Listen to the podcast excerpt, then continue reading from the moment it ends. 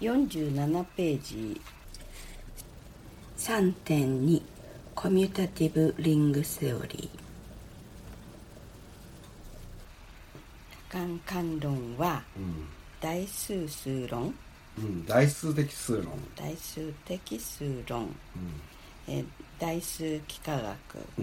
と普遍理論。普遍式論、普遍式うん、に端を発した、そうそれに源を持つってんですね、源流はそこにある、うん、うん、だから代わり番号にえー応用されていったっていうんですね。3.2.1大数的数論。代数的数論じゃない数論っていうのは普通は初等数論って言うんですね、うん。初等整数論。うん。だからあの普通の345とかそういうような、ええ普通の有理整数についての高校までやってたやつ？そうですね。まあまあそれの発展もあるんですけど、うん。おもちろん。数論の中心的なエリアのいくつかうんそうですは、エリアってのは、まあ、あの関心領域っていうことですね、関心領域。うん、専門領域って言ってるんですけど、のいくつかかは、はうん、主にうん。臨子で、えーフェルマーの最終定理。うん、交換率？じゃあじゃあレスプロシティローズっていうのねあのえーっと相互法則って訳すんですね。相互法則？これねあのレスプロシティって逆って意味なんです。P が Q の平方乗与ならば Q は P の平方乗与であるとか、あー P が Q の平方非乗与ならば Q は P の平方非乗与であるとかって、P と Q の関係がお互いにお互いを見てこうちょうどこう移り合ってるので、ん。それです。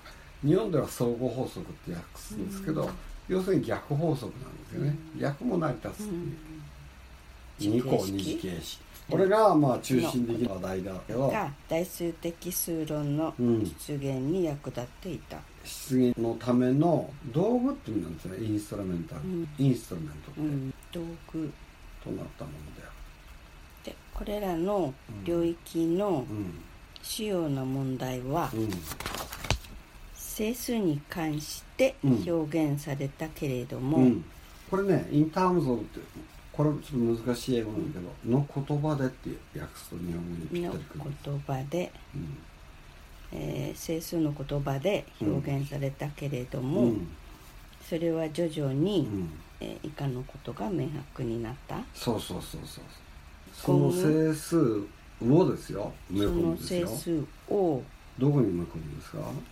インドメインであそれどオブってもうつながってんだから今度区切っちゃダメですよ。What 関係代名詞で先行詞のいらない関係代名詞で。What came to be known as algebraic integers? What から integers の関係説でその後大数的整数えーとして知られるところになるところの領域。そのソリューションが呼ばれた「おーい、うん。お前出てこいよ」って、なんでかっていうと結局のところ、えーいわゆるその有理整数というのを、うん。今日大数的整数と呼ばれるところのものの中に埋め込む、えーためにうん。前に言った例えばフェルマーの大定理であると最終定理であるとか逆事情ああの平方上相互法則であるとか二次えー二項二次形式の理論であるとか、でそういうところのお問題というのが、うんを解決することが、うん。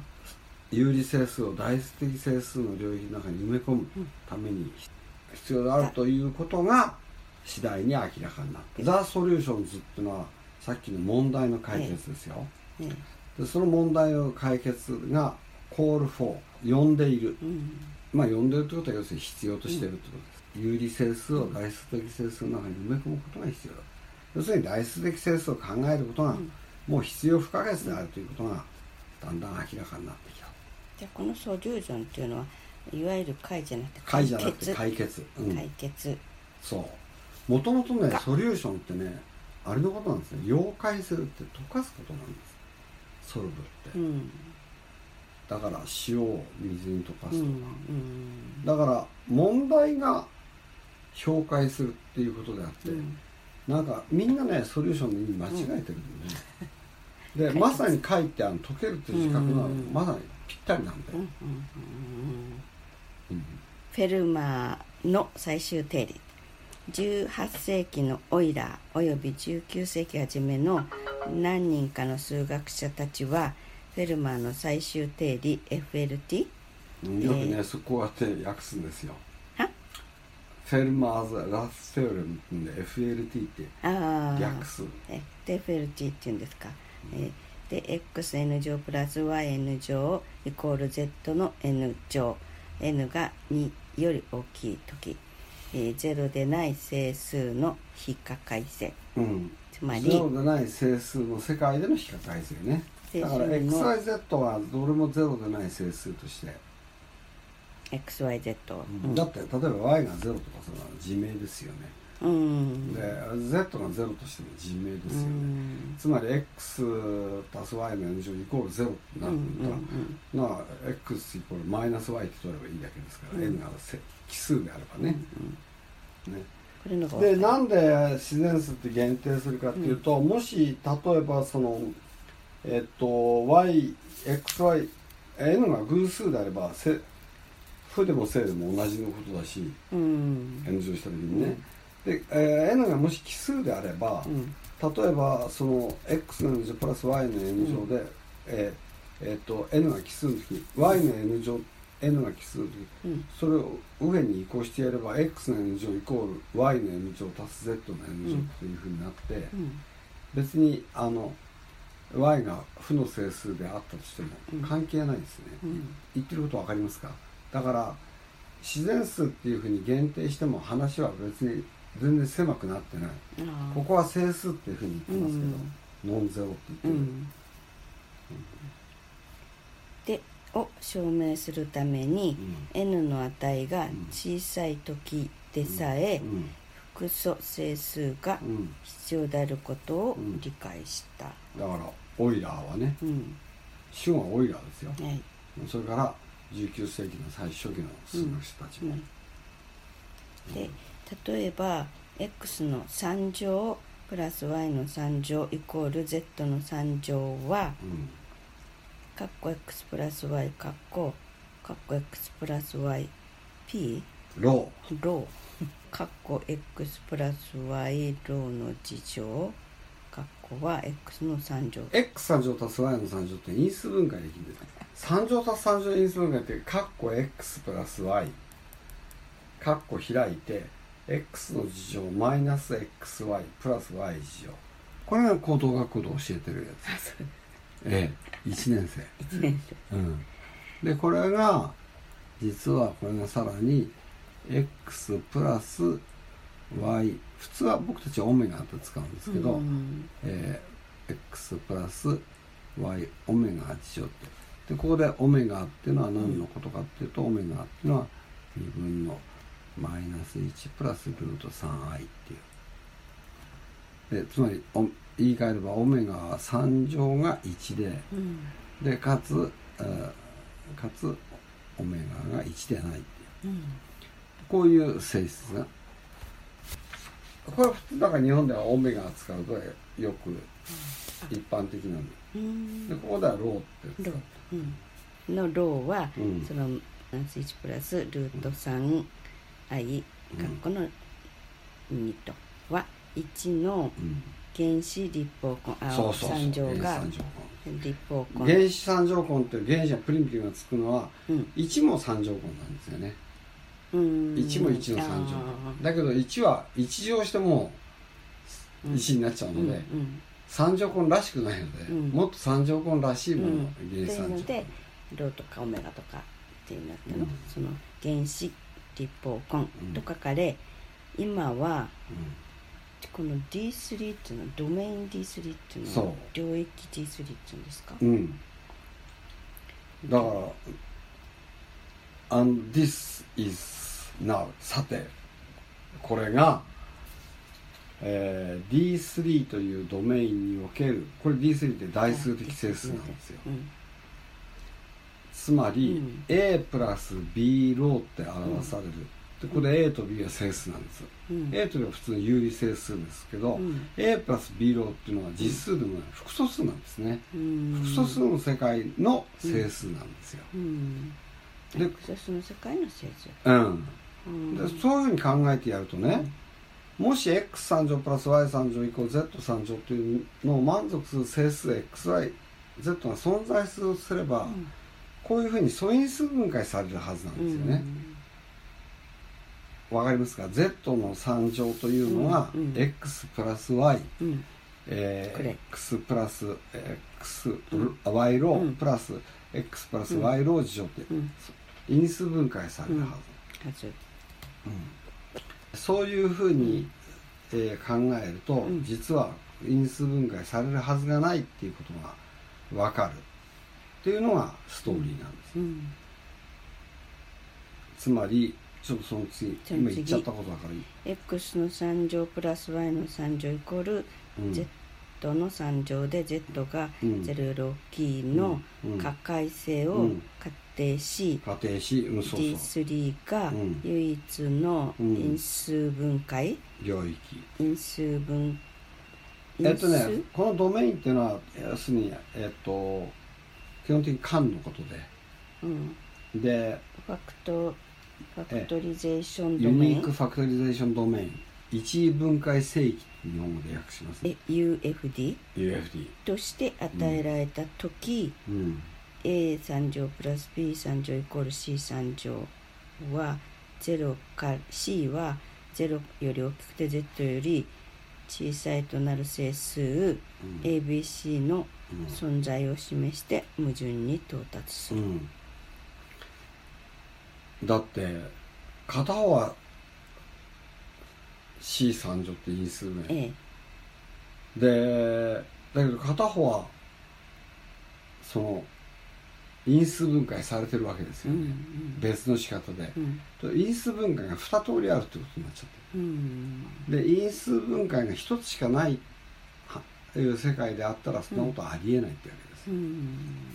素因数分解が一時的だっていうことが証明される領域では。うん。でこの実は D3 っていうのは一次分解正規なんですけど、うん。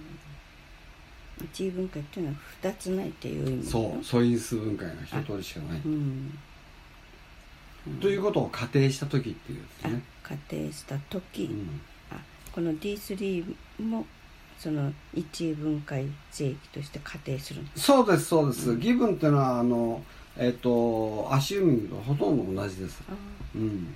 時、ううんんの C があ0より大きくて Z となる整数 ABC の存在があるかっていうとないっていうね、うん。あ C は Z Z3 いや Z よりも小さいようなものでこういうものがあるとすれば、うん。もうそれだけでもう矛盾だと。で、えーうんこれをこう繰り返すことによって、うん。っていうことですね。あそっかそっか。そのイコールじゃないと小さいとなる整数存在を示してうん矛盾に到達できると、でこの過程を無限に繰り返すことがうん正の整数うのん無限のうん。うん。好順うんを引き起こしてうん。矛盾となる、うん。でね一組あったと仮定するんですよ、ええええ。そうするともっとその下にもあるはずだ、うん。でもっと下にもあるはずだっていうとうん。そこにはそれは素因数分解の一位性からしてありえない、うん。でもっと小さい範囲なきゃいけない、もっと小さな範囲あるとすると、ん。また一位分解あ素因数分解が一位的ない、それも矛盾する、もっと下に行ってでこれ無限に下がれるかっていうと無限に下がれないのでうん。もともとなかったっていうそういう証明なんですね。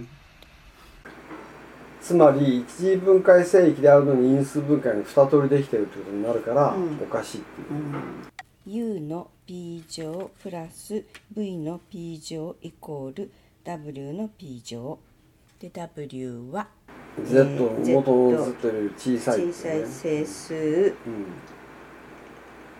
ん。UVW が存在する。ということを示すことによって矛盾がうん分かるうん。とだからこれが FLT を証明している。うん。そうですだから一位分解正規だってことが証明できると、もし1個存在したらばそれより小さい組で存在する。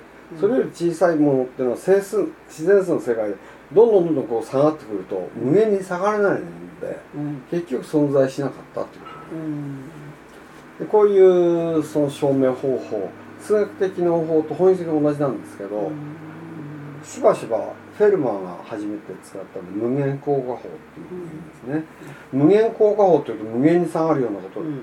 連想するんだけど無限には下がれないのにうん。無限に下がれることになってしまっておかしいっていう、でそういう証明方法なんこのアプローチはうん。1847年、その時彼が FLT を証明したパリ科学アカデミーの前に発表したものだがうんま、前でだよ。パリパリ科学前アカデミーで。あの前で。なんとねずうずうしいようにパリアカデミーに対して、ええ。ーラメはええ。私はフェルマーの最終定理を証明しましたと。え発表したわけですアナウンスってのは大っぴらに言うってことですね。ラメにより使われた。方法。たでラメの証明についての問題はうんうん DP がうん。全ての素数 P においても、あ UFD であるといううん。彼の暗黙の過程だった、うん。うんこれは暗黙にそれを仮定してたからうん。ラーメンは証明できた気分になったんだけど、その DP が UFD だってことはどうやって証明するんだっていう問題がある、うん。でそのラメのパワーポーテッドプルーフ。まあ間違った証明です。偽証明。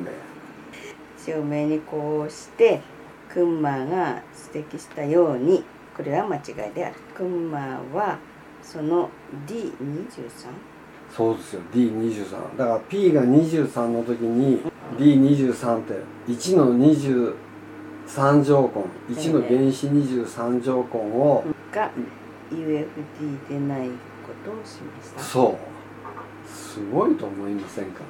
ものすごい複雑な計算だと思うんですけど。うん。それはう1971年、ん、うん、ごく最近なうん。です P23 以上の時、うん、DP は UFD でないと明らかにされた、うん、UFD になり損なるとね。うん、というのはクンマじゃないですよね。ええ。71年71年は当然そうですよ。ごく最近ですよ、うん、しかし DP の方程式として x の p 乗プラス y の p 乗イコール z の p 乗を見ることがそれにもかかわらず FLT を扱う上で重要なアイデアである。うん、そうですね。しかしそのいやだから、うん。あのももはや UFD 一般に UFD じゃないので、うん。えーさっきみたいに因数分解したら終わりっていう話にはならない。うん。でしかしながらそうそうは言いながらも、実はその DP みたいな代数的整数って言われるやつですけど、うん。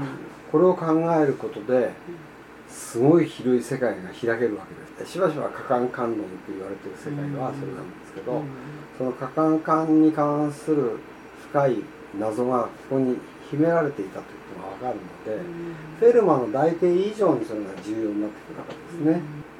Ordinary integers なの有理整数のことですね。複素整数っていうのはガウスの整数とも言うんですけど、うん。X プラス yi 複素整数が通常の有理整数についての問題を解くときにもね。有効であるということの初等的な具体例。は。ディオファンタス方程式っていうのは不定方程式のことですね。うん。それは有名なバシェの方程式。X の事乗プラス k イコール y の3乗の特別なうん。形式、k 与えられた整数としてなんですけどね。えでそれが馬車の方あの方程式なんだけどえうん。それを k イコール2という非常に特別な場合だけど、ええ x の事乗プラス2イコール y の3乗となるようなえ自然数 xy を見つけなさいっていう問題よね。え x イコールプラマイ 5y イコール3が x 乗プラス2イコール y3 乗の解であるこであると分かることは容易である。うん、それしかないんですね。えーしかし他にあるか。うん、だからプラスマイナス5と3代入すればこれ成り立つと明らかですよこれは、逆にでもそれ以外にあるかって言われると初等的にはちょっと普通難しいですよね、うん。でところが、ええ。これを因数分解してやると、うん、全ての解を見つけるために、うん。えー x の乗プラス2イコール y3 乗をうん。カッコ x プラスルート 2i カッコカッコ、えー x マイナスルート 2i うん。カッコイコール y3 乗としてうん。書く。うん。でこれは今や、うん。えー、ドメイン D うん。イコール、えー、鍵カッコの a プラス b、えー、ルート 2i で a と b は整数であるのうん方程式である。うん。D は UF 定であり、この D はですね。うん。この D はですよ、えこの A プラス B ルート 2i っていう、これはあの印刷がはっきりしないんだけど i はあのルートの外に出てますからね、え x プラスルート 2i と x マイナスルート 2i はうん。D において互いに素であることが言える。うん。でそれらの積は3乗だから。うん。のファクターはうん。3乗でなければならない。はい。だから共通因数がない二数の積がねある立方数に等しいんだったら、うん。その共通の因数がないんだからそれぞれが何かの3乗何かの3乗ってなってなければいけない。うん。言ってることは分かりますか？つまり例えば分かりやすく a×b があ例えば z の3乗となってる。でもしかしたら a が2の2乗で b があ 2× 例えば3の3乗。こういうふうな数であるとすると 4× あ54ですね、で従ってこれも214ですか、16ですかでうん216は多分6の3乗なんですよ。A がん4でえ B が54だとええ 4×54 は6の3乗ってなるんですね。んでもこれもこれも立方数じゃないんです。そうですね。うん。でもかけたものが立方数になることあるわけです。うんでもこれところの場合にはえ公約数が実は2があったわけです。2という公約数が2の3乗がこちらとこちらに分離されたためにええたまたまかけたら2の3乗っていうセットになったけどもえもともとは2の3乗っていう数を含んでええ。あの、えーっといない共通因数がないもんだったら、うん。それぞれオリジナルなものが立方数になってなければいけない。うん。っていうアイデアですね。うん。だからその x プラス、えーあと平方根に iy うん。X マイナス平方根に iy でこれが互いに沿互いに沿っていうことはあ最大公約数が1ってことですね。さっきみたいにこ公約数2とかってそういうのを含んでない、とすればそれぞれがおのおのが立法数でないと、これがイコール立法数ってなるためには、一つ一つが立法数でなければならない。